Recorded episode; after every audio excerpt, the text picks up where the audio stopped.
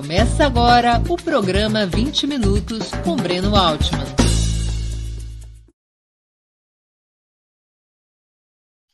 Olá, é, bom dia. Não é o Breno, hoje é o Haroldo que está apresentando, Haroldo Serávulo Cereza, eu sou diretor de redação do Ópera Mundi. É, o assunto hoje é economia, hoje é 11 de fevereiro de 2022. Estamos dando início a mais uma edição do programa 20 Minutos. Nossa entrevistada é Juliane Furno, doutora em economia pela Universidade de Campinas. Ela é economista-chefe do Instituto Instituto para a Reforma das Relações Estado-Empresa, o IRE. Também pilota um interessantíssimo canal no YouTube chamado Ju Furno, no qual trata de economia de forma pedagógica e clara para todo mundo que quer entender desse assunto. Antes de começarmos a entrevista, eu vou pedir um pouco de paciência para vocês e fazer um pedido especial. Opera Mundi é um projeto sustentado principalmente pelo apoio de seus assinantes e espectadores. Para sermos independentes do poder econômico, escolhemos ser dependentes de vocês que leem nossas matérias em www.operamundi.com.br e assistem a nossos programas no YouTube. Sua contribuição é decisiva para nossa manutenção e para o desenvolvimento do nosso jornalismo, ainda mais no ano tão decisivo quanto 2022. Há cinco formas de contribuir com o Opera Mundi. Uma delas é se tornar assinante solidário em www.operamundi.com.br apoio. Você pode fazer uma colaboração mensal e há vários é, vários, muitos valores lá que você pode escolher o que cabe dentro do seu bolso. Outra opção é se tornar membro pagante do nosso canal no YouTube, clicando na opção Seja Membro em nossa página nessa plataforma. Também, durante as entrevistas, você pode fazer um super chat ou mandar um super sticker. Se você colaborar com o super chat, e houver possibilidade, sua pergunta poderá ser lida e respondida. Uma quarta opção é você dar um valeu demais se você está assistindo essa entrevista depois da veiculação aí no YouTube. É um botãozinho também embaixo do vídeo. E a quinta opção, que você pode fazer a qualquer momento, é mandar um Pix para o Opera Mundi usando a nossa chave apoie.operamundi.com.br e a razão social é a última instância editorial. Além dessas cinco formas de colaboração, você pode nos ajudar compartilhando e dando link em nossos vídeos, nossos programas, porque isso aumenta a audiência e o engajamento, o que também aumenta a nossa receita publicitária no YouTube e no próprio site. Bom dia, Juliane, tudo bem? Prazer recebê-la. Obrigado por aceitar esse convite. Bom dia, Haroldo. Prazer é todo meu de estar aqui nesse programa e espero que a gente enfrente esse desafio aqui de pensar não só diagnóstico, mas esse caminho tortuoso necessário da reconstrução econômica do país. Antes de falar do diagnóstico, então eu vou começar pelo caminho tortuoso, já que você puxou o assunto. Vamos supor que começo de janeiro, assume um novo presidente. O presidente Lula assume e chama a Juliana para a equipe econômica para comandar a equipe econômica, ou uma parte da equipe econômica. Que medidas emergenciais você acha que precisariam ser tomadas para pôr um pouco a economia nos eixos de maneira mais urgente para a coisa começar a andar? Bom, eu acho essa pergunta muito interessante e oportuna, e eu vejo muito do dedo do Breno aqui, porque a outra vez que eu tive é, aqui na entrevista do 20 Minutos, que era falando sobre economia no fundo do poço, alguma coisa assim, o Breno em algum momento me perguntou: bom, mas vamos pensar perspectivas para o futuro. Eu falei: olha, eu estou tão envolvida em diagnosticar política econômica, né? E, e claro, pela minha idade é, e a ausência de experiências na administração pública que eu nem conseguiria muito listar aqui os caminhos, né? E naquela ocasião ele me deu um puxão de orelha, depois ele me ligou e falou assim: olha, vocês têm que é, ter, né, ter a capacidade de ofertar medidas né, que não sejam um amontoado de clichês, mas que sejam capazes de, pelo menos, direcionar no curto e no médio prazo essas tarefas da reconstrução, né? Porque grande parte, obviamente, do centro do debate passa pela política, pela capacidade é, de imprimir uma nova correlação de forças é, e de estruturar as bases para a constituição é, de, de, de, uma nova política para o país, mas em grande medida também esse debate percorre os caminhos da economia. E aí, desde lá, eu tenho me desafiado a pensar sobre isso e já agradeço muito a oportunidade de, de pensar coletivamente aqui, né, fazendo essa ressalva de que eu sou uma pessoa que não tenho experiências neste campo, não estou é, em nenhum dos, dos grupos que tem pensado o programa econômico do, do PT, embora tudo que tenha saído desse conjunto de intelectuais me agrada muito, me sinto bastante contemplada, mas então vou arriscar aqui, né, de linhas bastante gerais por onde passaria e espero que esse seja o início de um debate que precisa ainda passar por vários meandros e insisto é, pelo elemento da política. Né? Eu poderia aqui, por exemplo, né, dizer uma série de elementos bastante radicalizados, inclusive, que estariam aqui no meu desejo pessoal de por onde é, partiria a reconstrução econômica, mas acho que aqui é necessário fazer uma boa mediação entre o que é o nosso desejo, o nosso o programa o desejo e a, e a, possibilidade. É, e o que é o né, nosso programa máximo e o que é aquilo que, dadas as condições concretas deste período histórico, levando em consideração o fato da esquerda ter passado por uma profunda derrota nos últimos anos e uma eleição né, extremamente polarizada, em que em que o Bolsonaro não se restringe a uma figura, mas há um movimento bolsonarista, há um esvaziamento é, dos próprios instrumentos de política econômica do Estado que vão exigir é um caminho muito mais lento para a gente chegar ao que tinha antes para poder ir aí sim almejar transformações de caráter mais estruturais. Mas eu diria então, grosso modo, em síntese, é, que a gente precisa, em primeiro lugar, de um plano emergencial, ou seja, é necessário se combinar elementos de caráter emergencial, porque a gente vive ainda sob os efeitos de uma crise econômica que é anterior à pandemia, mas que se radicaliza com a pandemia pelo aspecto sanitário, a necessidade do isolamento social e o impacto que a pandemia teve né, nas cadeias globais de suprimento, em toda a economia internacional, né, vide o processo inflacionário, que não é só no Brasil. Então, a gente precisa de um plano emergencial para lidar com esse problema de curto prazo, ao mesmo tempo que o Estado tenha que lograr nesses primeiros dias de janeiro de 2023, oxalá que o Lula seja eleito, uma capacidade de planejamento para pensar que este projeto não se esgote numa dimensão curto prazista, como a gente tem sido bastante refém nos últimos anos, quando se pensa a economia brasileira, mas que rume para transformações de médio e especialmente de longo prazo.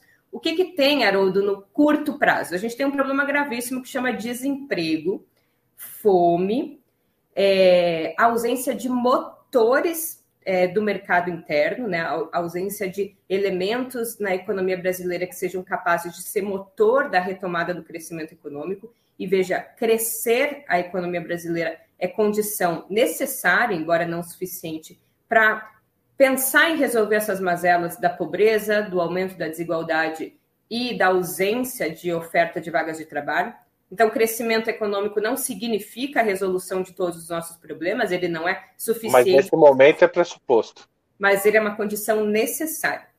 Se a economia não cresce, ela não tem condições, né, inclusive do ponto de vista do estímulo privado, do estímulo ao investimento produtivo, que é esse que vai abrir frentes é, de ocupação que vai inserir as pessoas no mercado de trabalho e hoje a forma de garantia da renda do trabalhador brasileiro, em que pese existam políticas públicas consolidadas e reconhecidas de transferência de renda, é via mercado de trabalho.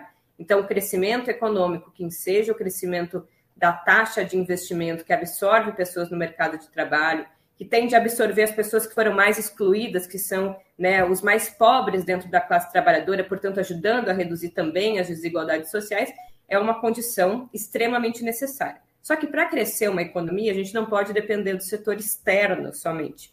Né? Precisa haver motores internos e hoje eles estão é, extremamente degradados. Né? É, porque se a gente pensar que o grande motor industrial, por exemplo, no Brasil tradicionalmente foi a indústria automobilística que fez um downsize de investimento nos últimos anos radical no Brasil, certo?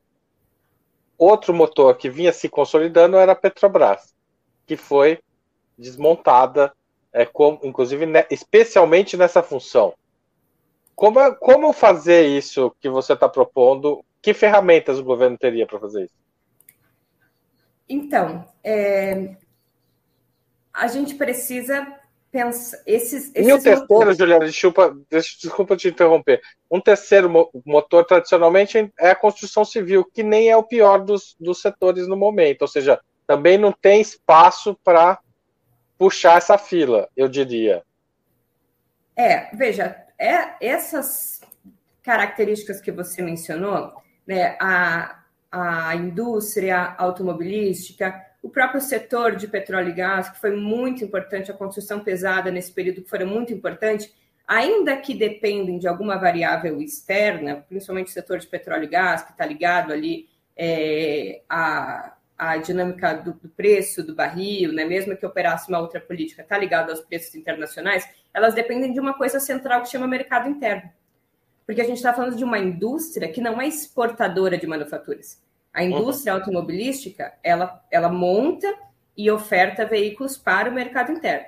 A indústria do petróleo e gás, é, ela cria ali na sua cadeia produtiva uma série de, de produtos né, derivados do plástico, da indústria química, do cimento ou do refino né, e, a oferta de combustíveis que dependem da compra essencialmente no mercado interno. A própria construção civil, ela depende de estímulos que são dados do investimento, seja de expansão da capacidade produtiva das empresas, seja de redução do déficit habitacional, né, ou acesso à moradia própria, expansão da moradia.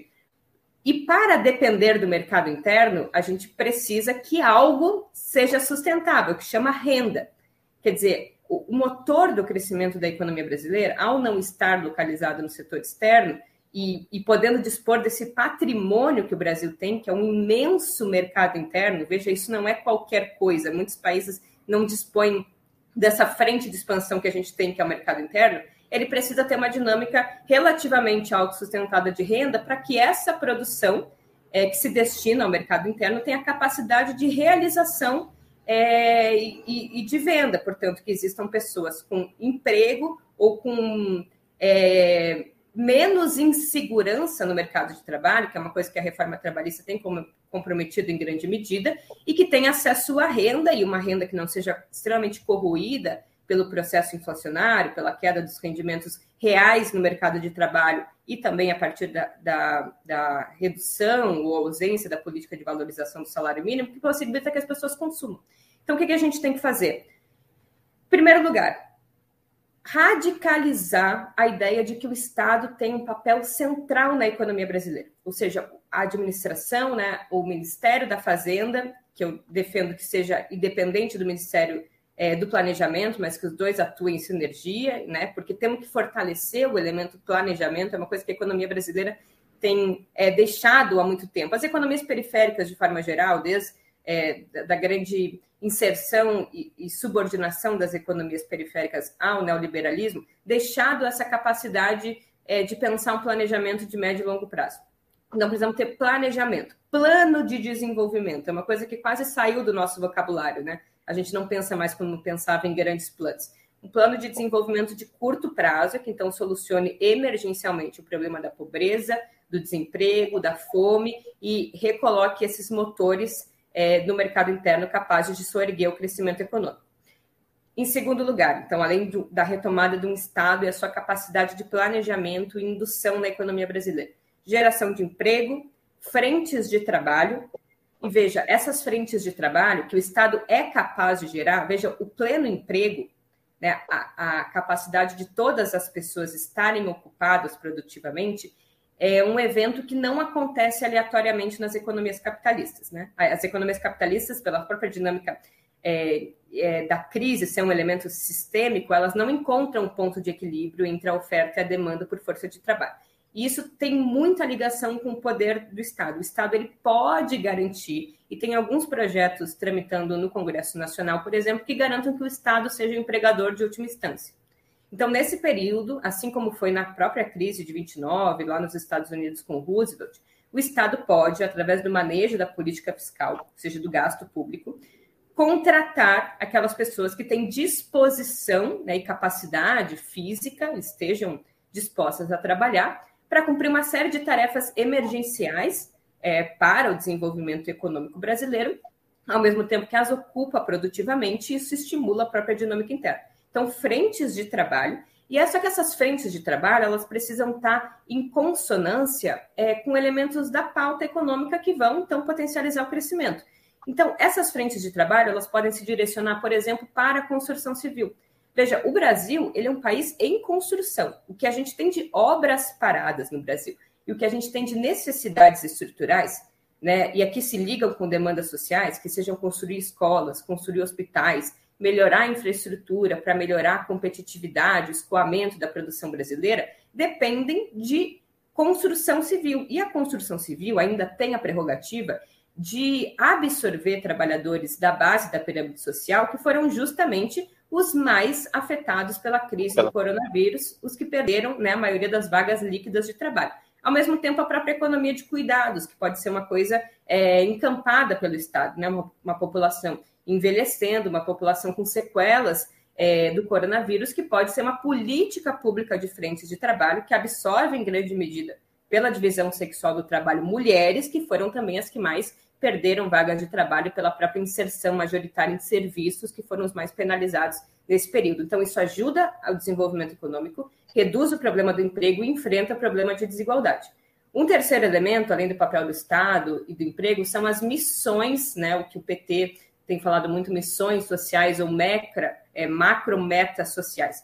Então, esses planos de desenvolvimento se guia, guiariam né, nesse curto prazo por missões vamos dizer, o problema ambiental, ele pode, né, ao mesmo tempo que pensando do ponto de vista da preservação ambiental, que em grande medida no Brasil é fruto de queimadas, então ele é fácil de resolver, né, o nosso problema ambiental não está ligado na nossa matriz energética, por exemplo, né, é um, problema de, de, de fácil resolução, mas esse problema ambiental, ele também tem que entrar na agenda é, de um próximo governo Lula, pensando como uma potencialidade econômica. Veja, a questão ambiental ela precisa ser tratada também como uma frente de expansão da atividade econômica, no sentido da preservação do meio ambiente e da expansão de atividades produtivas ligadas a essa própria preservação. Essa pode ser uma meta macroeconômica, assim como a saúde. O complexo da saúde, ele é muito intensivo em tecnologia, ele é muito intensivo em trabalho. Hoje, absorve em torno de 10 milhões de trabalhadores, ele é uma demanda social. Então, eu acho, Haroldo, para ir finalizando essa primeira parte,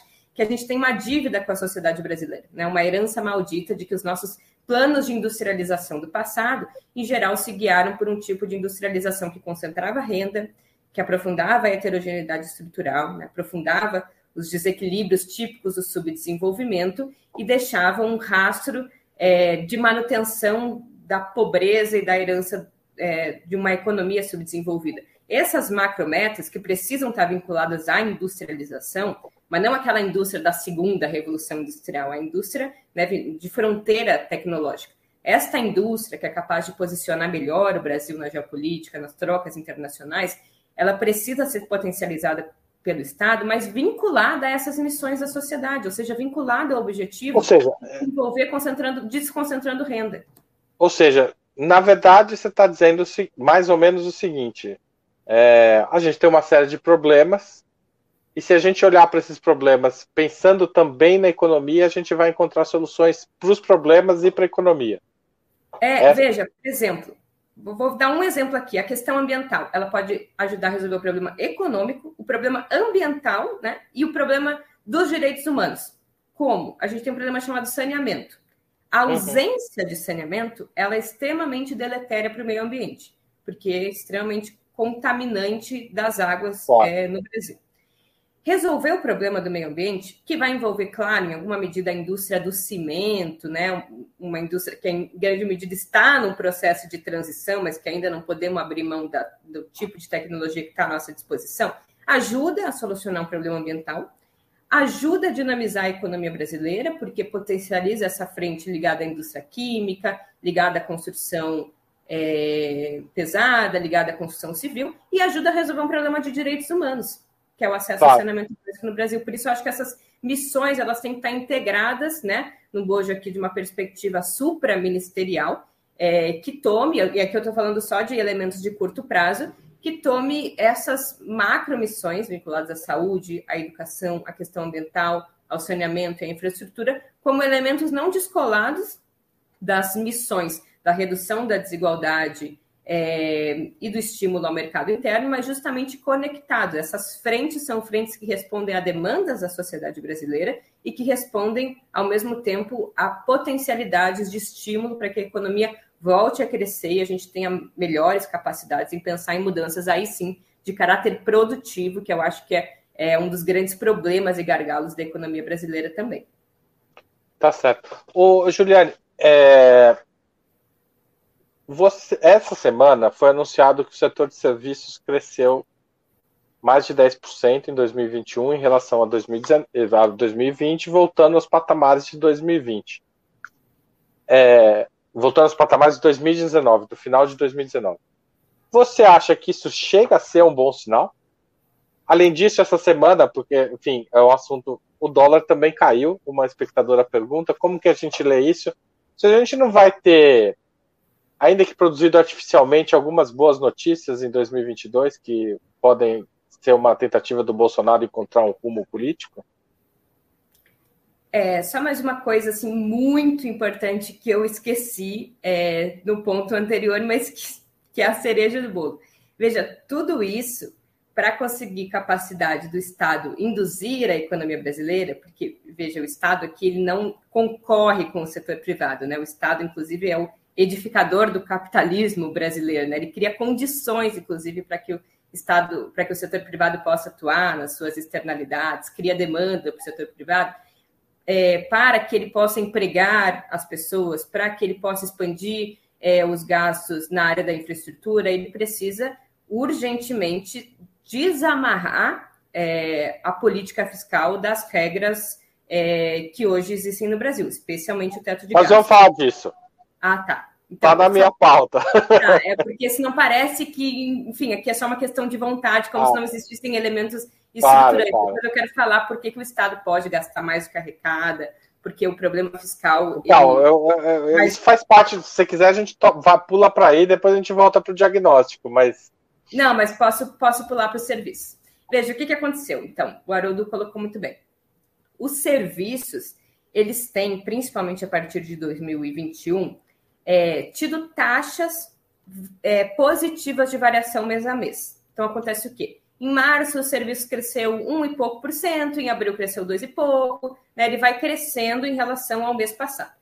Acontece que, ainda assim, né, só agora a gente conseguiu voltar um patamar da é, é, venda, comercialização de serviços é, condizente com o que a gente tinha em 2019. Veja, dá para dizer que a gente ficou estacionado dois anos, né? O que por si só é uma notícia bastante ruim, principalmente se a gente compara com outros países do mundo que, ao fazer um isolamento social coordenado, de fato conseguiram fazer essa inflexão já no ano de 2021, no início do ano, enquanto o Brasil foi retomar essa capacidade de voltar a ter o mesmo volume de serviços só no final do ano. Então, esse já é um dado bastante grave e ele aponta a dificuldade de coordenação política e econômica e a dificuldade desse setor. Acontece que quando a gente olha o setor de serviços como um todo, a gente perde a dimensão das suas particularidades. Porque se você olhar dentro dos serviços, aquilo que é serviços prestados às famílias, este contingente de trabalho está ainda num, num volume de produção pré-pandemia. Então, por, o que, que puxou para cima e por que, que já voltou para o patamar pré-pandemia? Porque aí nos serviços tem coisas, por exemplo, serviços é, educacionais, informática, comunicação, que claro que esses tiveram até um impulso na pandemia para se modernizarem. E quem que presta os serviços às famílias? Ou quem que está justamente nesse setor que até hoje não conseguiu recuperar a capacidade de voltar ao padrão de normalidade? As mulheres. E as mulheres, especialmente as mulheres negras, porque são aquelas que trabalham no emprego doméstico, né, que são manicure, pedicure, que fazem trabalhos que dependem essencialmente da interação social, que, portanto, para existir, dependem da redução ao máximo da incerteza com relação à contaminação. Então, é um dado importante, embora é necessário é, analisar de forma mais complexa e ver que, na verdade, os serviços ainda estão, é, né, estão com um volume de produção, na verdade, menor se a gente for levar em consideração o, o seu crescimento agregado. populacional, inclusive, né? Oi? Se a gente considerar o crescimento populacional, a gente voltar para o patamar. Né? É porque a gente olha uma média, né? Mas dentro dessa média ela esconde quais são os setores que estão abaixo da média Claro. São justamente esses setores, e são justamente esses setores que ajudam a aprofundar é, as desigualdades. desigualdade. O que, que, é o fenômeno do dólar? Veja, é, a taxa de câmbio, né, ela é, um, ela é um preço, como é qualquer outro preço numa economia de livre mercado. Veja, se tem um monte de banana na feira e tem pouca gente querendo comprar banana, o preço da banana tende a cair. A, a, a taxa de câmbio é a mesma coisa, né? Se tem muito dólar na economia brasileira, o preço do dólar tende a ficar mais barato. Se tem pouco dólar na economia brasileira, o preço do dólar tende a ficar mais caro em relação à nossa moeda, que é o real. É, quando chegou ali março, principalmente maio de 2020, os dólares passaram a fugir do Brasil. E aí o que, que os liberais gostam de falar? Ah, por que, que tem fuga de capitais? Por que, que os dólares saem do Brasil? Porque tem incerteza fiscal, é, que é o fato da dívida pública estar se elevando substancialmente. Se o diagnóstico está correto, quer dizer que o problema, então, é a questão fiscal. Se o problema é a questão fiscal, nós temos que fazer o quê? Cortar gasto. Em última instância, o problema é dos pobres, que agora precisam de auxílio emergencial, e isso faz com que o Estado gaste mais do que arrecada, e é essa desconfiança da capacidade do Estado, então, é, resolver seu problema de endividamento público, que faz com que os agentes queiram tirar o seu capital do Brasil. Uma balela. Até porque o dólar foi explodir no Brasil entre a primeira semana de maio e a última semana de maio de 2020. Antes disso, ele estava flutuando nos quatro reais. Já era elevado para o preço de equilíbrio do dólar, mas ele foi saltar para cinco e pouco entre início de maio e fim de maio. O que, que aconteceu nesse período, em maio de 2020? Nada relacionado ao aspecto fiscal, porque todos os países naquele momento estavam gastando o necessário para salvar vidas. Não tinha ainda flexibilizar ou não flexibilizar teto. Nem tinha mais teto. Naquele período nós estava sob estado de calamidade pública, portanto não tem regra fiscal.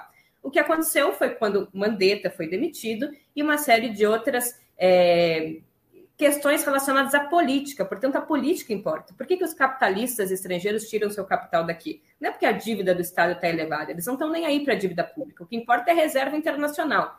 Eles estão emprestando, estão colocando seu dinheiro em dólar, querem saber se vai ter dólar para eles receber de volta. Isso não é dívida pública que concorre para explicar, é reserva. E reserva o Brasil tem 300 bilhões.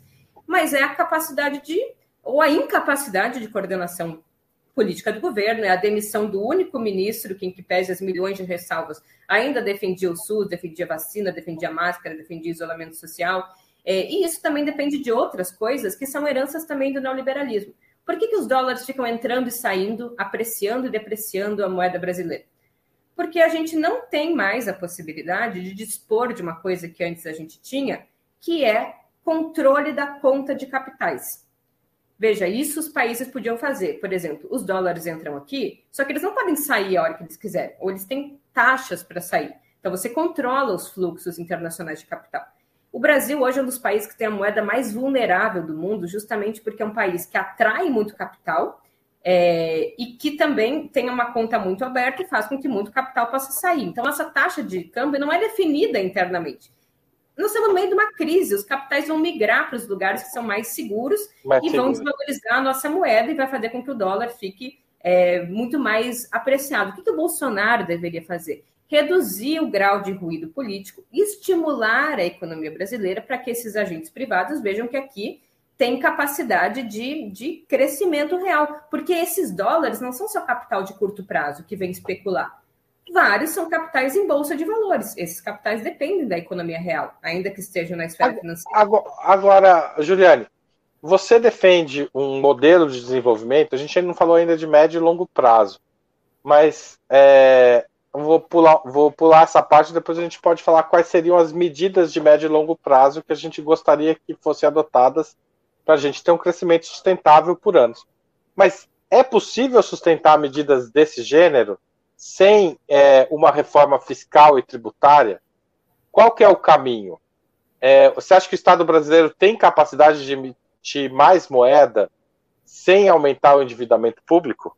Quer dizer, tem capacidade. Qual que é a receita aí? Até pra... sem aumentar o endividamento público, pergunte é, eu exagerei. Eu fui no radical, aí da pergunta é radical, mas. Não, é... mas até isso tem como, já vou explicar. Mas a primeira pergunta eu acho que tu pode ter é, pensado o que, que eu estou falando, né, em última instância. Ah, vamos controlar a conta de capitais do Brasil. Gente, falar isso dos anos 80 para cá é tipo cometer um pecado. Assim, eu tenho medo de entrar alguém, um economista aqui, me tirar na camisa de força, porque parece que eu tô louca. Porque desde que o neoliberalismo se consolidou e todo o processo de financiarização e, e os Estados Unidos se recolocando como centro imperialista, né, mundial, ali sem a retaguarda que cumpria a União Soviética, né, todo o, o lance né, da, da, do pensamento único, você precisou generalizar essa forma neoliberal para o conjunto da economia mundial como um todo. Para isso se consolidar, é, esses estados centrais precisaram, inclusive, de uma cartilha chamada Consenso de Washington, que, no, no fim das contas, significa a limitação ou a redução das margens de manobra da política econômica dos estados nacionais, ou esvaziamento de, de, instrumentos dos estados nacionais de levarem adiante uma política econômica autônoma. Bem ou mal, com todos os problemas, entre 1930 e 1980, ainda que passando pela ditadura e a grande desnacionalização e aprofundamento da dependência, ainda assim existia uma maior margem de autonomia da política econômica, seja pelos conflitos interimperialistas, pelas guerras, pelo próprio sistema de Bretton Woods, que consolidou ali as amarras de um certo capital especulativo. Pós anos 80 e início dos anos 90, com a entrada também do Brasil no, no neoliberalismo, é, a gente, os estados nacionais vão perdendo essa capacidade desse tipo de controle. Então, hoje, falar em política industrial parece uma coisa de gente louca. Falar em política comercial, né, falar em qualquer possibilidade, inclusive de utilizar instrumentos que estes países desenvolvidos imperialistas utilizaram na beirada do século XIX. Veja, os Estados Unidos era a economia mais fechada do mundo, né? Foram extremamente protecionistas. Hoje, usar disso é um pecado. Parece que a gente está fora de moda, não quer ser competitivo, é, e qualquer outra coisa. Não à toa se demoniza é, extremamente o papel do Estado. A entrada do Brasil na OCDE, inclusive, vai dificultar ainda mais, porque uma das regras, das boas práticas da OCDE, é deixar livremente os fluxos de capitais, né, é, operarem livremente, sem nenhum tipo de controle. Então, o que o Guido Mantega fez em 2008 para controlar a sobrevalorização da moeda, taxando o IOF, se a gente tivesse na OCDE, a gente não poderia fazer. Aí você pergunta: tenho como é, fazer isso? Tem, mas depende da política. Nós temos que ter capacidade de correlação de forças, sustentação política suficiente para barganhar, radicalizar é, uma política econômica autônoma, porque qualquer possibilidade, veja, aqui o sarrafo da nossa burguesia é muito baixo, né? Porque até reformas que são típicas do capitalismo aqui são, são bastante embargadas. É, qualquer possibilidade desse tipo de medida aqui é extremamente sufocada pela atuação do imperialismo, que é de fora para dentro, mas é de dentro para fora também. Então, para enfrentar o imperialismo, e principalmente nesse novo momento histórico em que se sufoca qualquer possibilidade de desenvolvimento autônomo das economias nacionais, a gente precisa de capacidade de mobilização política e de processos é, que se se acentua né, a luta de classes e, e, e, a política brasileira que deem sustentação para que os governos operem é, essas medidas que são bastante radicalizadas. Mesma coisa reforma tributária, reforma bancária, veja, são reformas muito importantes, né? Governo Lula e Dilma é, não conseguiram fazer. Mas como expandir? É, é possível expandir sem é, perder o controle da, da capacidade do Estado de operar? Então, agora vamos falar então sobre o aspecto fiscal, certo? É, exato. O que, que, que nós, economistas de esquerda, sempre é, dizemos, né, para uhum. é, se contrapor ao neoliberalismo e à agenda da austeridade fiscal? A gente precisa ampliar o volume de gastos, né? Em período. Essa aqui é uma receita keynesiana, na verdade, nem, nem vou reivindicar aqui. Não é nem, nem era de esquerda, virou de esquerda com o passar dos anos nem é, de, é isso, é de um ferrenho defensor do capitalismo. Em períodos em que a economia está caminhando bem, Então, as pessoas estão gastando, as empresas estão gastando, o Estado está arrecadando bastante, o Estado passa a gastar menos. Porque tudo bem, as pessoas estão gastando, então a dinâmica da economia está funcionando. O que, que ele faz com essa diferença entre o que ele arrecadou e não gastou, que é o tal do superávit primário? Ele vai abatendo lá os juros e amortizações da dívida pública que foram contraídos no passado. Para em períodos em que nem as empresas nem as famílias estejam gastando, ele possa fazer a tarefa anticíclica, que é neste período que ele aumenta o seu volume de gasto. Então, ele, olha só que louco, ele economiza no período auge do ciclo econômico e ele gasta no período de baixa do ciclo econômico. Aí alguém vai perguntar, mas ele tira dinheiro da onde? Aí eu vou dizer, gente, o Estado não tem um cofre. As pessoas acham assim, ah, tem um cofre que tem um monte de moedas, aí o Estado pode tirar a quantidade de moedinhas, uma hora as moedinhas acabaram e, bom, acabou o dinheiro. Isso é completamente é, ridículo, porque o Estado, ele gasta, na verdade, criando moeda, né? Isso é uma discussão um pouco mais complexa. Mas não existe esse cofre. O Estado ele não depende de tributos prévio para gastar. É até uma coisa meio quem veio primeiro, o ovo ou a galinha. O que, que veio primeiro? O gasto ou a moeda? Primeiro o Estado precisou ter moeda para gastar?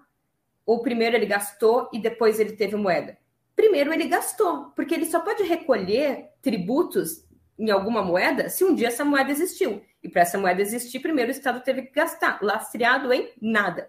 Então, o Estado, principalmente com as moedas fiduciárias, depois do fim do lastro metálico, os estados não dependem de arrecadação tributária. Eles podem e devem gastar mais do que eles arrecadam. Como que eles fazem isso? Utilizando o instrumento da dívida pública. Ah, mas que horror! É tipo uma pessoa ir no banco e se endividar. Não, não tem nada a ver. Quando o Estado gasta se endividando através da dívida pública, em primeiro lugar, ele define a taxa de juros, a gente não define isso quando a gente se endivida no banco privado, ele define o prazo de pagamento, a gente não define isso. O Estado, quando se endivida e gasta, ele cria capacidade de arrecadação, porque o gasto do Estado é a receita de alguém que, ao ser gasto e ser altamente tributada, vai voltar para o cofre público. Com a gente, isso não acontece. É, e, e, se ele estiver estimulando a economia, volta até mais do que ele soltou, né? Dependendo do tipo de gasto, volta até mais do que ele soltou. E tem uma coisa que, que eu tenho um ranço da Auditoria Cidadã da Dívida, que às vezes ela mostra aquele gráfico, pizza, e diz, ah, o Estado comprometeu 45% do seu orçamento com dívida pública. Só que ela, ele olha o conjunto do gasto, mas não olha o conjunto da receita, porque grande parte daquele gasto, na verdade, é uma receita financeira. Porque quando o Estado não tem como pagar aquele título, ele simplesmente rasga aquele papel e lança um papel novo, que é uma nova, é o que chama de rolagem.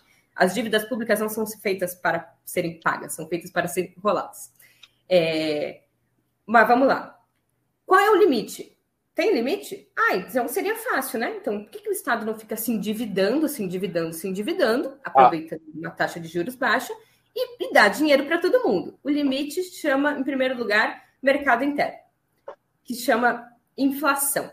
As pessoas têm uma relação meio automática, porque leram em manual de economia, né? A despeito de qualquer é, realidade concreta, que aumentar o volume de moeda em circulação gera inflação. Uma besteira também, uma besteira que não, não, não resiste a, a, a um elemento contrafactual, que hoje se expandiu muito a emissão monetária no mundo e a inflação se dá por um outro motivo que não é excesso de demanda.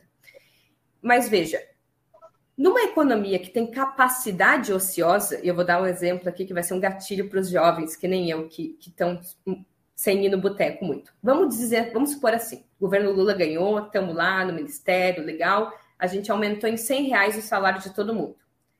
E aí as pessoas vão pegar esses 100 reais que elas ganharam a mais e elas vão todas gastar em cerveja. Eu vou chamar o Haroldo e vou dizer: Haroldo, vamos tomar uma breja no bexiga durante um tempo, ali algumas semanas, vai ter um desequilíbrio, porque as fábricas não estavam preparadas para colocar tanta cerveja no mercado de gente é, disposta a comprar cerveja. Só que como essas fábricas de cerveja têm máquinas paradas, que é o que a gente chama de capacidade ociosa, e como tem um monte de trabalhador desempregado, elas rapidamente vão contratar trabalhador, vão colocar aquela máquina para funcionar, vão comprar o, o, o malte, o milho, sei lá, qualquer coisa de cerveja, e vai ficar tudo bem.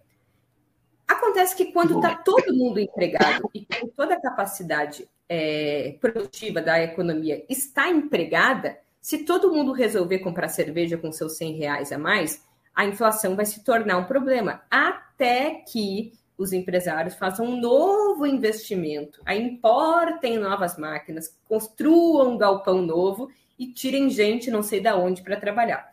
Então, qual é o limite da expansão monetária? O limite da capacidade ociosa. Tem outro elemento aqui. O que a gente imprime em reais, ele não compra nenhuma coisa em dólar. Então, a gente só pode usar esses reais feitos na dívida pública para programas sociais ou para é, estimular a economia em reais.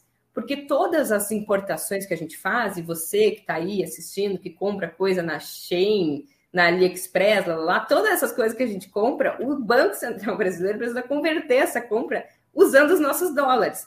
Então, tem esse limite, que é o limite é, das finanças externas. Esse até foi um limite que enfrentou a Dilma e o Lula, porque a gente fez políticas muito importantes, é, a gente aqui, eu, porque acho que eram importantes. Estimula muito a demanda agregada na economia, então as pessoas passaram a ter valorização dos seus salários. Acontece que elas queriam comprar coisas que a economia brasileira não ofertava, então elas importavam. Então, quanto mais aumentava os salários, mais gerava problema no balanço de pagamento também. Então, tem que haver capacidade de estímulo da produção industrial paralelamente a isso, senão toda a renda nacional vaza para o exterior e se vaza para o exterior, ela causa é, desequilíbrios é, estruturais. E tem, além disso, o fato de que a dívida pública é um instrumento ok, é legal, mas ela transfere renda para os seus credores. Em última instância, é uma transferência de renda dos, do Estado dos brasileiro para os mais tá. ricos. Então, é importante é, utilizar, mas quanto mais a gente puder ter mecanismos fiscais e tributários que façam com que os mais ricos paguem através da estrutura tributária e que o Estado possa se financiar utilizando menos a dívida pública, melhor. Então, acho que é importante não demonizar, mas paralelamente a essa expansão, que neste momento vai precisar de aumento do endividamento, paralelamente a isso, construir condições, então, de que este endividamento seja feito com gastos que estimulem a atividade produtiva, portanto, que estimulem a receita é que faz com que o Estado vá precisando menos de dívida pública e, paralelamente, a construção de uma reforma tributária, aí sim que seja capaz de reduzir desigualdades fazendo o processo inverso, taxando os mais ricos para que eles subsidiem, financiem o Estado para as políticas sociais e não via o endividamento, embora agora seja importante, tomara que a gente encontre mecanismos de não perpetuação de um instrumento que, em última instância, transfere renda para os mais ricos. Ô, ô, Juliana, falando um pouco de transferência para os mais ricos, o setor financeiro brasileiro é bastante oligopolizado e participa muito bem desse jogo né, que você está descrevendo. É, você acha que é, é possível alterar esse cenário é, estatizando os bancos? É como propõe o economista Joseph Stiglitz, que é prêmio Nobel de Economia? Qual é o seu ponto de vista sobre essa ideia? Então, eu já falei várias vezes com o Bredo sobre isso. Eu acho assim que, que não é necessário, veja, estatizar o sistema bancário brasileiro. É necessário ter o controle do sistema financeiro.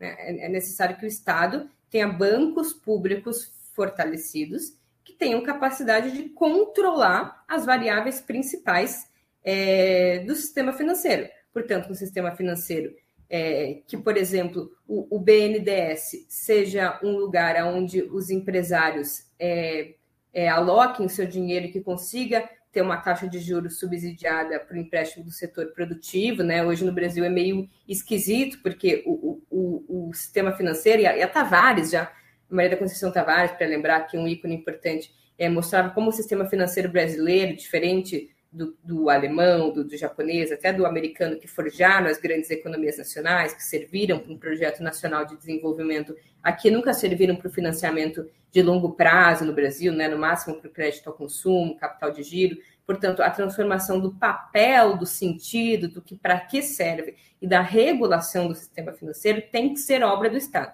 O sistema bancário não precisa necessariamente ser um sistema estatizado, né? ele pode contar com bancos é, comerciais privados, desde que é, o custo é, do crédito, né, desde que o spread bancário seja um spread regulado pelo, pelo sistema público, desde que, por exemplo, né, exista fórmulas de regulamentação do que hoje é completamente é, promíscuo, que é a relação entre os bancos comerciais e o Banco Central, né? Lembra daquela conversa do André Esteves, né? Do Campos Neto se consultando sobre a taxa básica de juros com um grande agente do sistema bancário, né? Quer dizer, nós precisamos de vários mecanismos de regulação e que o sistema é, financeiro nacional sirva, em última instância, não para acumulação de capital na esfera financeira, mas como parte de um processo de fortalecimento e financiamento de longo prazo das grandes estruturas produtivas da economia brasileira, né? Pensando aqui que, embora muito se fale sobre né, uma autonomia do sistema financeiro hoje, como se né, fosse possível fazer dinheiro a partir de dinheiro, né, em última instância, isso tem um limite, não atua é, recorrentemente causa crises, que não existe fazer dinheiro a partir de dinheiro dispondo, prescindindo completamente da esfera real da economia, né? A esfera onde cria valor é a esfera real. Portanto, é, é, é necessário até um, um controle é, importante sobre a própria valorização né, fictícia desses ativos, a transação de ações em mercados primários, secundários e a valorização irreal a despeito do que é, né, ou muito além do que é a valorização é, da, da produção real. Então, acho que uma reforma bancária é muito importante né, para aumentar, assim, o número de bancos e o número de bancos que podem né, criar moeda, que podem receber depósito à vista, aumentar a concorrência nesse setor e aumentar a regulamentação também.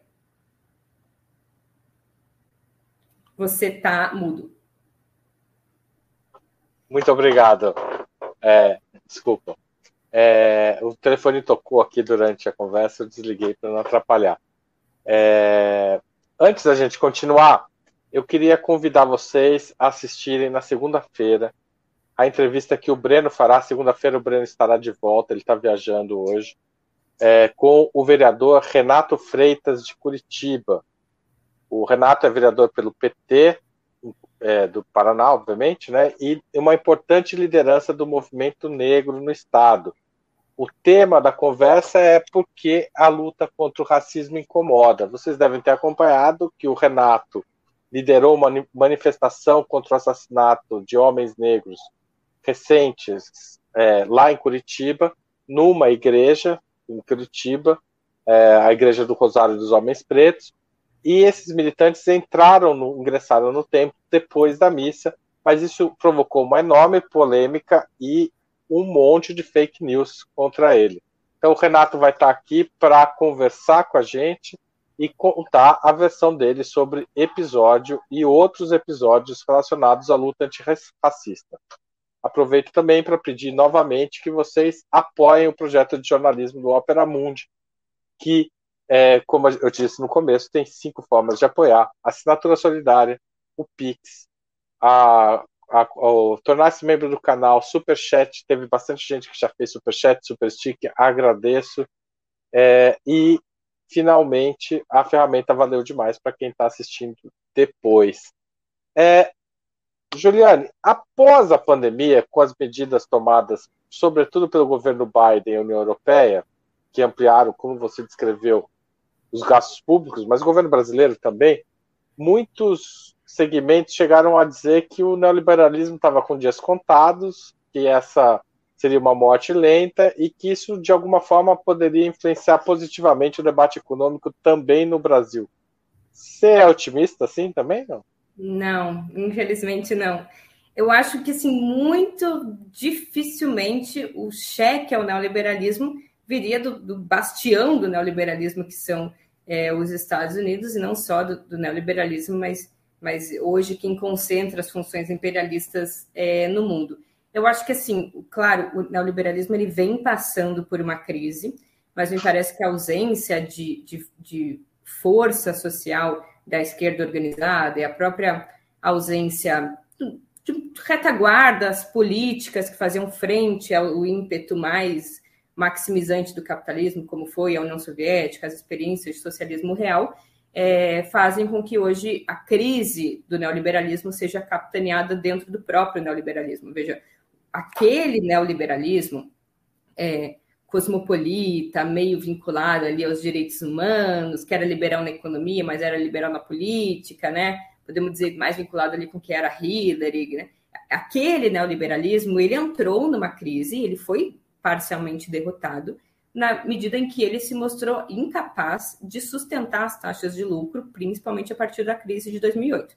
este neoliberalismo, né, é, relativamente progressista do ponto de vista cultural, né, ainda que precisamos colocar milhões de aspas aí, ele, ele passa a ser substituído por um neoliberalismo de caráter muito mais autoritário, né, que, que, que o Brasil é uma das expressões, mas o próprio Estados Unidos, a Inglaterra, Polônia, Hungria, enfim, podemos citar uma série de outros elementos em que este caráter né, de, de, de também é, governantes que, que vêm né, de, de candidaturas fora ali do espectro da política mais tradicional, antipolítica, e que vão identificar que os problemas das falhas das promessas do liberalismo, né, como que as gerações futuras viveriam melhor, é, que, as, que as desigualdades tenderiam a se reduzir, que, enfim, viveríamos um mundo melhor, vão sendo capitaneadas não pela crise da própria dinâmica econômica, mas, por exemplo, com os imigrantes que roubam os empregos, né, com, com as mulheres que, que, que querem mais espaço na sociedade, com os negros que demandam ações afirmativas. Veja, uma tentativa de dar uma resposta à crise do homem branco vinculado à indústria de meia idade, que vai encontrar na queda da, do seu padrão de vida não a, o capitalismo e a própria dinâmica de aumento incessante da desigualdade, que, portanto, também dirime a própria base de sustentação da economia, mas num novo inimigo interno, que, senão o comunismo, agora também os imigrantes e outros elementos. Nesse momento, eu não diria que o neoliberalismo está em crise, muito embora acho que essa sim seja mais uma das janelas que se abrem eventualmente a partir de grandes crises em que as forças progressistas devem incidir especialmente no que tange a disputa sobre a natureza do Estado, né? Hoje, os gastos públicos, sim, foram ressignificados, né? Há dois anos atrás, se eu falasse que o Estado teria que gastar, talvez eu também fosse né, ridicularizada nas redes sociais. Os gastos foram passados dos vilões, né, alçados até como uma forma de contorno, contorno da crise. É, a própria redefinição do Estado, essa ideia de que não tem dinheiro, né, o Estado está quebrado. Veja, tinha uma fila de um milhão de pessoas na fila do Bolsa Família em 2019 que cumpriam os pré-requisitos do programa e não podiam acessar o benefício porque não tinha dinheiro. As reformas, teto de gastos, previdência, foram feitas sobre essa consigna, não tem dinheiro. Aí veio, veio a pandemia, a arrecadação caiu pela metade e surgiu 600 bilhões para pagar o auxílio emergencial. Bom, não tinha dinheiro, de onde surgiu o dinheiro? E aí vai se explicitando ou se vai se derrubando alguns mitos com relação é, a política econômica. E eles diziam o seguinte: olha, se o Estado, tudo bem, pode gastar, pode gastar, mas se gasta muito, a taxa de juros é, tende a aumentar, porque o preço né, é, é, de emprestar para o governo vai ficando mais alto para os agentes privados. Só que não aconteceu. 2020 todo a gente passou com o maior endividamento nominal do Estado com a menor taxa de juros. Né? Aconteceu. É, e depois, ah, porque então o aumento dos gastos públicos gera inflação. Bom, até o final de 2020, fora um núcleo é, de inflação, ela ainda não tinha se disseminado para a economia brasileira. E vai se disseminar justamente a partir de março, quando a única variável que mudou foi ta justamente taxa de juros. Taxa de juros. Dá para dizer que tem uma correlação, inclusive positiva, entre taxa de juros e inflação e não negativa. Então, assim, vários mitos podem ser derrubados. Eu acho que é a nossa tarefa é incidir sobre esse debate, mas eu não sou otimista, nem para finalizar, que o plano Biden, enfim, é, rompa com o, com o neoliberalismo, porque, veja, o neoliberalismo é, é uma contraposição à ideia de um Estado interventor, que reduzia desigualdades sociais, que ofertava serviços públicos de qualidade. O plano Biden é a ideia de que o Estado tem que gastar, principalmente via política fiscal. Isso não tem nada de, de contraposição ao neoliberalismo, pelo menos como ele opera no centro. Tem o que? Subsídio ao plano de saúde privado, que é uma ideia bastante é, neoliberal. É, não tem muitos elementos vinculados a plano de redução da desigualdade, embora tenha um aumento dos salários. Enfim, é um plano muito importante, precisa e ser. Que aqui, muito... Aliás, que, e que aqui no Brasil estimulou o surgimento de empresas como a Prevent Senior, dando cloroquina para as pessoas quando elas Mas precisavam. Mas um exagero na dose assim, de otimismo de que era possível que o, que o neoliberalismo caísse é, por força da, da, sua incapacidade de gestão de crise, né? Como se, se isso fosse um pouco alheio à própria capacidade de mobilização política. Ô, Juliane, o, o Brasil adotou de 2003 a 2016, grosso modo, um programa social desenvolvimentista, né? Baseado na expansão do mercado interno, elevação de salários, investimentos públicos, etc., e que, a partir de 2011, entra em crise e, com a queda da taxa de lucro das empresas, a gente vê essas empresas se voltarem furiosamente contra o PT e, sobretudo, contra a presidente Dilma. Você acha que tem espaço para retomar esse modelo de 2003 ou não há espaço político para eles? Eu acho que nunca se retoma uma mesma coisa, né? Porque, até porque a gente é, passou por transformações importantes. Eu até fiz menção à questão ambiental, que, por exemplo, não era uma questão e agora se coloca. Uhum. É, a própria transformação acelerada do ponto de vista é, produtivo, com a coisa da, da, da indústria 4.0, eu acho que, que era necessário é, pensar em formas de melhor equalizar né, a variável demanda, consumo, com a variável produção, estrutura produtiva. Então, veja, esse modelo social desenvolvimentista ele foi muito importante para que as pessoas acessassem o mercado de consumo, para que os salários fossem é, valorizados, para que se aumentasse o poder de compra da população. E isso, assim, né, é, é algo muito significativo pensando num país de estrutura social com bastante desigualdade, né? e com muita desigualdade. É, mas faltou uma outra perna importante, que em alguma medida o governo Dilma estava tentando corrigir, e o que muitos chamam de nova política, nova matriz econômica, é, que era o estímulo, então, ao setor produtivo. E veja, em, em alguma medida, a minha geração é um pouco. É, passou por esta contradição, né? Pessoas que, através dessa política de estímulo ao crescimento e de estímulo à demanda, é, puderam dispor de uma família com um pouco melhor é, condição econômica que possibilitaram o financiamento da minha inatividade durante o meu ensino médio, não precisei trabalhar, e eu consegui ser a primeira pessoa a entrar na universidade, entrar na universidade pública, é, e foi incrível, e eu tive vários sonhos de trabalho, inserção produtiva, e aí, ali a partir de 2012, 2013, não existia mais aquela correspondente capacidade de geração de emprego condizente com a nossa formação, é, né, perto da, de, do expressivo número de pessoas que se formaram e possibilitar, é, possibilitaram é, o acesso às universidades. Então, tinha um problema de estrutura produtiva. A gente, ao mesmo tempo que colocou um monte de jovens nas universidades, é, ampliou a pós-graduação, foi se transformando cada vez mais num país de característica primária exportadora. Portanto, não, não, não abre possibilidade dessas pessoas se realizarem. Claro, vai gerando problemas, inclusive, do ponto de vista da mobilidade, depois de caráter regressivo. É, então, tem, tem que mudar, né? Eu acho assim que, ao mesmo tempo, tem que haver políticas de estímulo é, ao lado do consumo. Eu acho que tem que manter uma política de valorização do salário mínimo, tem que ter uma. É, não podemos ser complacente com a política de juros altos, mais uma vez, ainda que seja uma tentativa de manter ali as metas de inflação e, portanto, com um câmbio mais competitivo para que a nossa indústria não seja sufocada, ao mesmo tempo que o trabalhador consegue consumir um pouco mais, daqui a pouco ele não tem emprego porque aquela estrutura produtiva se deteriorou por completo. Então, mudando um pouco, voltando, tentando juntar as duas coisas, você acha que o melhor, o caminho para controlar a inflação tem que ser aumentar a produção? Claro. E não controlar a taxa de juros? É que a taxa de juros é uma variável muito importante para o estímulo de, ao, ao e de efeito muito rápido, em tese, né? Oi? E de resultado muito. Estímulo investimento se você baixa ela, né? Se você. Ba... É, sim. Então você é que o Senão é estímulo ao desinvestimento, se você sobe, que é o que está acontecendo agora. O governo Lula e Dilma fizeram o quê? Uma política importante, social, mas mantiveram uma taxa nominal é, e até real de juros bastante elevada. E isso fez com que se atraísse muito capital para o Brasil, porque se a taxa de juros é elevada, muito capital especulativo vem para cá, e se muito capital especulativo vem para cá, como eu falei, que se, como se forma a taxa de câmbio, isso aprecia a nossa moeda. Tanto é que a gente ficou com o real custando 1,60 e pouco durante muito tempo. Isso é bom para os trabalhadores, reduz a inflação, aumenta o nosso poder de, de, de compra, mas é péssimo para a indústria, porque aí entra um monte de produto importado, né? a indústria perde capacidade de competição, a indústria depende, é, é, em, em, grande medida, de, dessas duas variáveis, juros e câmbio.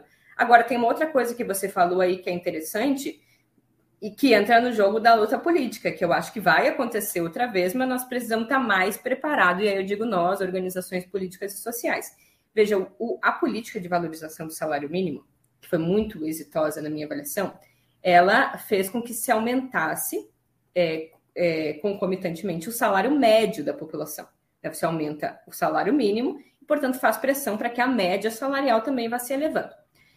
É, Acontece que, associado aos aumentos graduais na massa salarial, né, nos salários dos trabalhadores, em 2014 a gente chegou à mínima histórica de desemprego.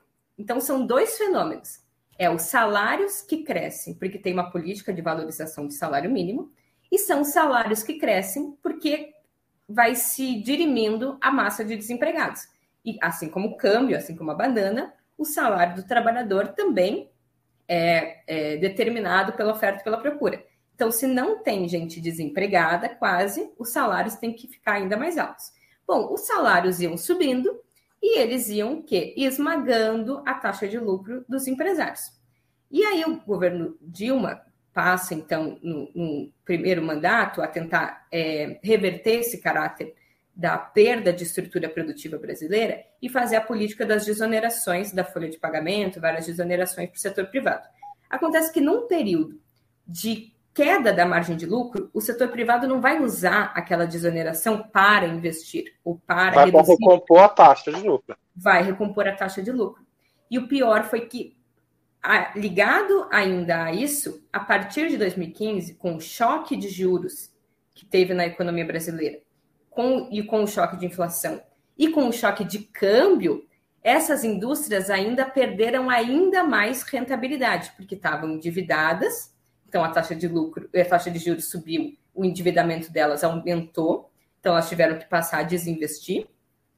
É, a inflação, em, em grande medida, corrói, porque a inflação, como estava ligada às contas, mais uma vez, de derivado de petróleo e de energia elétrica, também corrói os seus custos e o choque de câmbio também, porque muitas estavam endividadas em dólar. E aí você acirra a luta de classes, você acirra o conflito distributivo. Os empresários estão tendo as suas taxas de lucro esmagadas e os trabalhadores estão tendo os seus salários reajustados. Como se resolve isso? Na política. O que, que os eles empresários resolveram? Eles, eles resolveram na política. O que, que eles não podem fazer? Já dizia um economista marxista polonês chamado Kalek os empresários não podem se organizar para investir enquanto classe, porque tem uma coisa chamada concorrência capitalista. Então, eles não podem combinar e dizer, pessoal, vem todo mundo aqui, ó. Esse ano a gente vai fazer uma greve de investimento, a gente vai boicotar o investimento. Eles não podem fazer isso porque sempre vai ter um filho da puta que não vai cumprir e vai investir.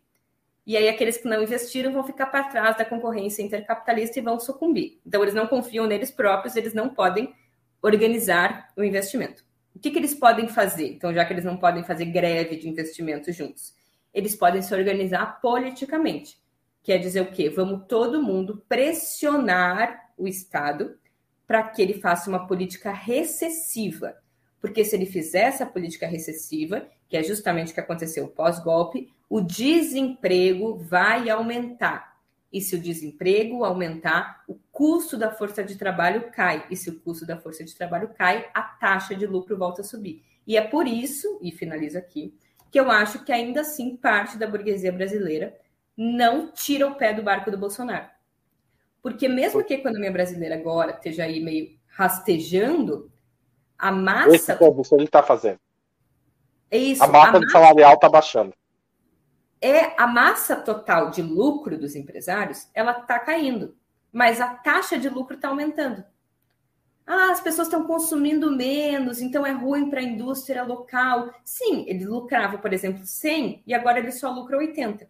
Mas a taxa de lucro dele, né, a diferença entre o capital adiantado e o que ele paga de custos, ah. que o salário é um dos maiores custos, que era uma taxa de lucro de 10, agora está uma taxa de lucro de 15. Então, tudo bem se a economia não cresce. O que importa é a economia gera desemprego, a reforma trabalhista gera insegurança, isso tudo gera baixos salários, é o baixo salário que determina que a minha taxa de lucro continue subindo. Juliana, é, você é especialista em petróleo, né? Seu doutorado é sobre isso.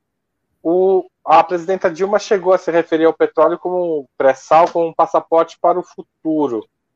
Você acha que é possível ainda ver no petróleo uma saída para esse, esse futuro?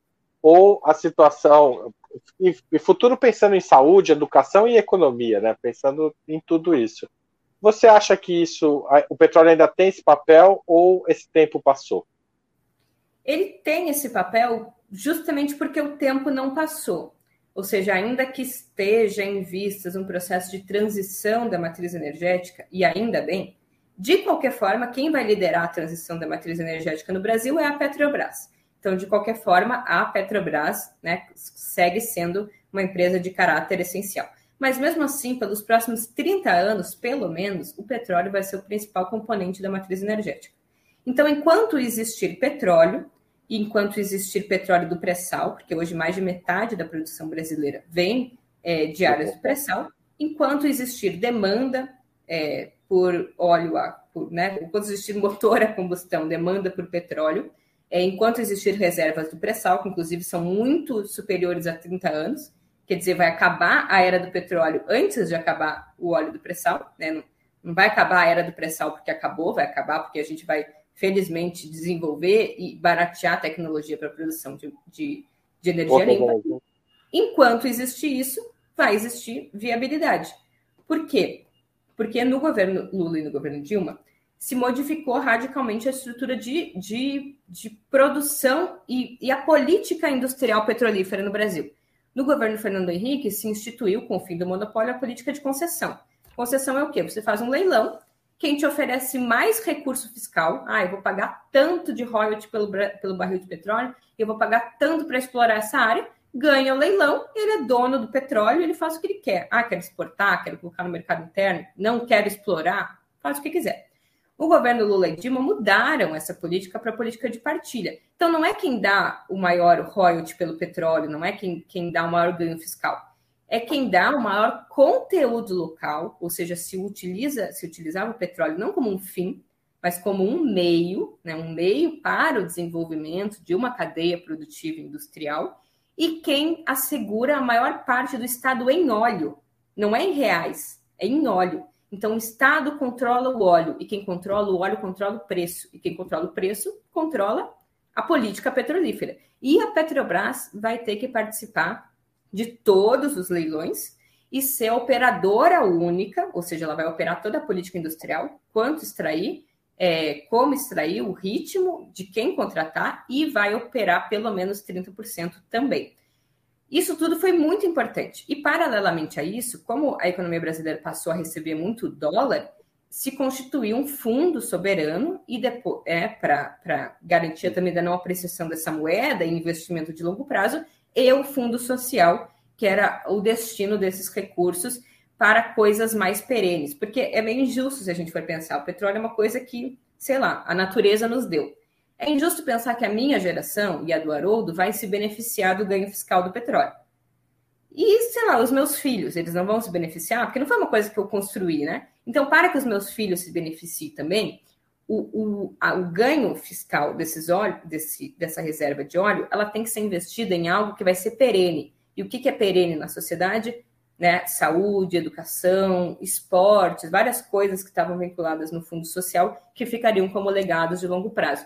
Então, eu acho que sim, é muito importante, tanto pelo fundo social, né, e, e, e o financiamento de políticas são capazes de modificar né, o nosso futuro mas também pela própria política que hoje foi destruída, que era a forma com que o Estado controlava preço, controlava ritmo de produção. Mas dá para remontar esse, esse, esse, esse modelo? Tudo, tudo economicamente dá, né? Tem que, tem que disputar isso. Depende da força política. Agora eu vou dizer uma coisa. É, hoje a Petrobras está operando com uma política de preços diferente, né? Que é a política de paridade do preço de importação. Desde que ela opera com essa política, a ANP, Agência Nacional do Petróleo, já cadastrou 300 empresas que são importadoras de petróleo. Antes a gente quase não tinha. A Petrobras, que importava o pouquinho que a gente precisava para abastecer é, o mercado interno, e a gente utilizava. Agora já tem mais, talvez, umas 500 empresas. Essas empresas que são importadoras, elas precisam que o preço seja o preço de paridade do preço de importação. Senão elas não podem concorrer, porque elas importam. A Petrobras é que não precisaria desse preço, porque ela não importa. Se a Petrobras deixa de ter a política de paridade de preço de importação, o que, que faz com essas 400 empresas? Elas têm que fechar, certo? Eu acho que tudo bem, tem que fechar e tchau. Mas hoje é muito mais difícil do que a manutenção dessa política, percebe? Por isso que eu insisto. Claro, que a pressão política vai ser. Da pressão política. Radical. Porque, economicamente, nós podemos voltar até o monopólio. Porque não? Claro. É, até é juridicamente, porque como a gente descobriu o pré-sal depois que acabou o monopólio, a gente pode justificar que aquelas áreas têm que ser monopólio, porque a quebra do monopólio e o regime de concessão foram feitos antes da gente ter descoberto a riqueza do pré-sal. Então, hoje seria juridicamente, inclusive, possível cancelar é, as concessões até que são em áreas do pré-sal, porque é uma riqueza nova, a gente não, não leiloou aquilo. O problema é força política, certo? E força política depende de capacidade de gente organizada, de, de pressão política, de mudança na correlação de forças de militares, de, de várias variáveis, que é que não dependem da nossa, não dependem exclusivamente da vontade dos nossos governantes, ainda que elas sejam importantes. Tá certo. Ô, ô Juliana, eu queria que você respondesse rapidamente duas questões agora, antes das finais, que são as indicações de leitura e filme, que é indústria. A gente está com a menor participação da indústria no PIB desde 1913 ou seja, quase a gente voltou quase 100 anos atrás. Lembrando que a primeira greve geral do país é de 1917, né? Então, ou seja, a gente está com uma situação, proporção indústria em relação ao PIB menor do que antes da primeira greve geral. Você acha que isso é uma política irreversível ou um, um governo de esquerda pode reverter em linhas gerais de como a gente faria isso, sem detalhar profundamente, porque senão a gente não vai ter tempo aqui.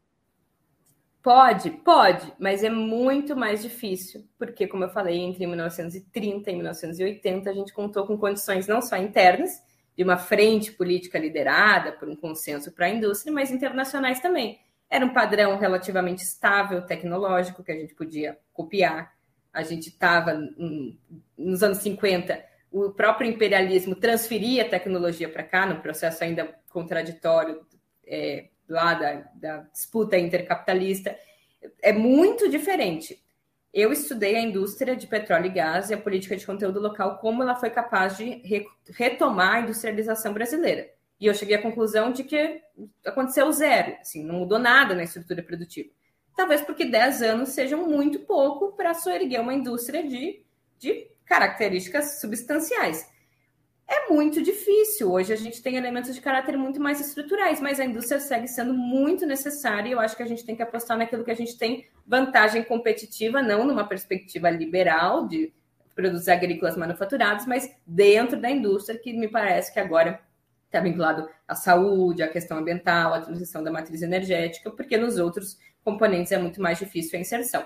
Como fazer isso? Em primeiro lugar, política industrial, que a gente não tem desde o governo Dilma, é, gasto substancial em programas de educação vinculados à, capacidade de ofertar uma mão de obra qualificada para a indústria e câmbio e juros baixos e um BNDES é, não criminalizado com capacidade de seu financiamento de longo prazo. E reforma agrária, onde entra num programa de esquerda na atual conjuntura? Ela ainda é importante? Muito importante. A reforma agrária é muito importante porque ela é uma das pautas principais que opõe a luta de classes no Brasil, a despeito da nossa vontade. Queria que fosse, não sei, mas ela é hoje né, parte do centro da luta política ainda, tem na figura do MST como uma grande representante da esquerda brasileira. Ela dirime poder de grandes setores empresariais que têm poder concentrado em grandes terras e ela contribui com um problema substancial que a gente vive hoje, que é a oferta é, de alimentos oferta de alimentos que não sigam os preços ditados em bolsa de valores, mas os, os custos de produção e a margem de lucro. Ela é muito importante para reabsorver uma parte do excedente populacional é, para o campo, mas essa reforma agrária não deve ser uma reforma agrária de caráter de subsistência, de produção artesanal. É, e isso o MST já faz muito bem, o MST deve liderar este processo, espero que esteja no Ministério do Desenvolvimento Agrário, que é uma reforma agrária comprometida e vocacionada com essa dinâmica do aumento da produtividade, da profissionalização, da, da oferta de alimentos né, para grandes contingentes populacionais, não é aquela reforma agrária pensada em termos clássicos do camponês lavrando a sua própria terra. E mesmo assim, durante bastante tempo, a gente vai ter que conviver é, com o processo de reforma agrária, toda a luta política envolvendo a reforma agrária, a importância de uma reforma popular, assistência técnica, crédito, mas também com o agronegócio. Porque o agronegócio e a sua produção é, extensiva e, é, em áreas médias e elevadas contribui, querendo ou não, mas pensando na nossa situação produtiva hoje, para exportar produtos que consigam atrair divisas para o Brasil, e é só com as divisas que a gente consegue importar máquinas. Então, se a gente quer retomar a capacidade de industrialização brasileira, a gente tem que conseguir acessar bens de capital que a gente não produz internamente e a gente só acessa com dólar. Como a gente não imprime dólar, para ter dólar a gente precisou exportar coisas. Hoje a gente só tem capacidade de exportar produtos que são commodities. Para isso a gente vai precisar é, também conviver em grande medida com exportação de soja e outros elementos. Esse é o dilema, veja, da transição socialista em vários países, inclusive na Bolívia, inclusive na Venezuela. O Atílio Boron, inclusive, dizia que tem uma parte da esquerda que criminaliza o modelo agromineral que ainda tem na Bolívia, no Equador, em outros países. Sim, porque essa é a forma com que, infelizmente, o próprio imperialismo né, deixou como herança para essas economias. E se a gente não puder dispor disso, a gente não dispõe de nenhuma capacidade. E é assim completo. É, é, um pouco, é, é, um pouco como foi feita a industrialização de, né? Com, com, parte da industrialização inicial com recursos do café. Com café, é. Exato, né? A gente não que a indústria sub, é, é, é, um processo de negação do né, o café que contribuiu com toda a capacidade de geração de mercado interno e principalmente de capital monetário que depois pode dispor a indústria para fazer o processo em que a indústria e, e o investimento passou a ser variável endógeno, mas precisou dispor do café, e o café ainda foi ser um produto de importância muito importante na pauta exportadora até os anos 70. Exatamente. E financiou algumas seleções também pela CBF, Instituto Brasileiro do Café. Mas vamos lá. Depois a gente, o futebol a gente fala outro dia. Ô, Juliana, é, a gente sempre pergunta aqui que livro você está lendo e gostaria de sugerir aos espectadores. Então, eu, eu tenho. Eu, eu catalogo livros em duas dimensões. Os que eu posso ler deitada, que eu leio todos os dias, é, que eu deito, vou descansar e eu leio, e os que eu tenho que ler fichando e passando canetinha, eu risco os livros. Então, eu vou dar um, uma dica de livro que eu leio deitada, que eu acabei recentemente, chamou Avesso da Pele, que é do Jefferson Tenório.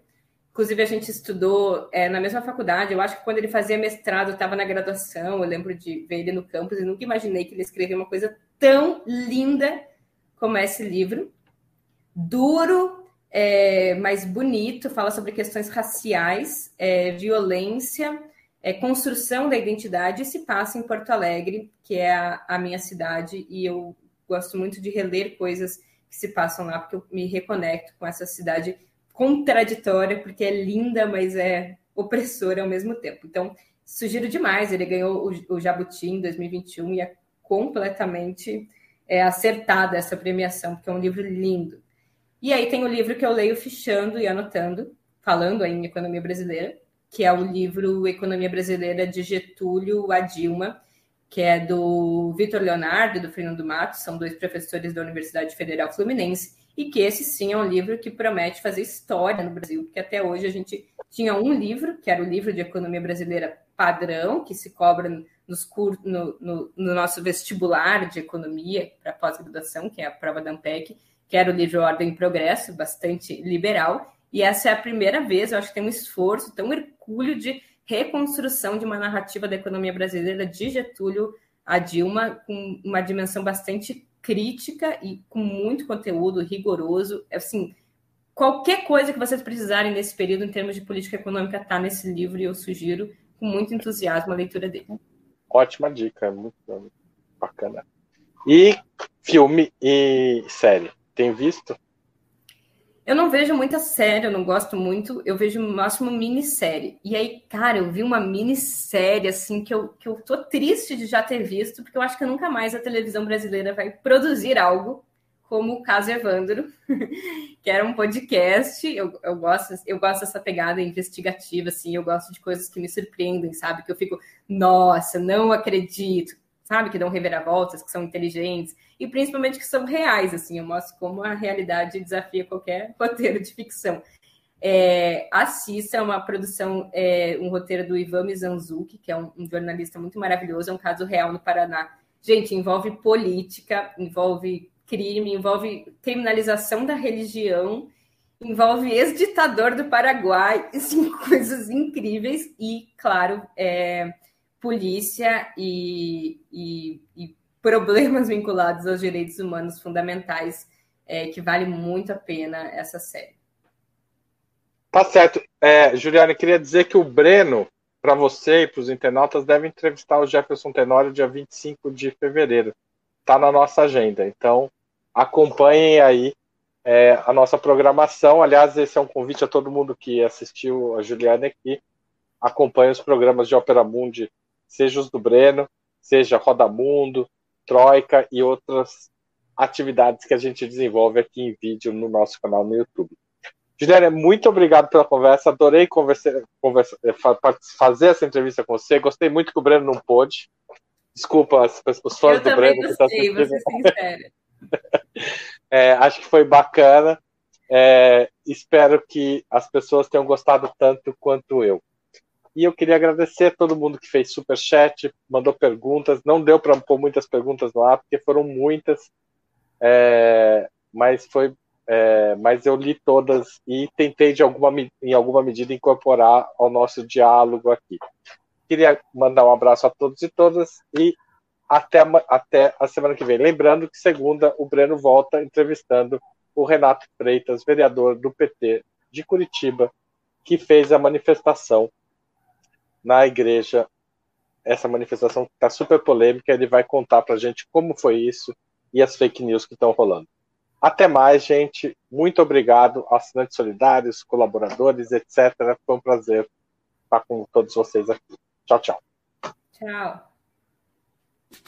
Para assistir novamente esse programa e a outras edições dos programas 20 Minutos, se inscreva no canal do Opera Mundi no YouTube.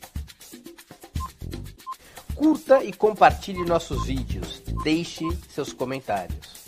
O jornalismo de Opera Mundi é mantido com o seu apoio. Faça uma assinatura solidária em www.operamundi.com.br. Com um pequeno valor mensal, você nos ajuda no desenvolvimento de um jornalismo independente e de qualidade. Obrigado pela audiência e até a próxima.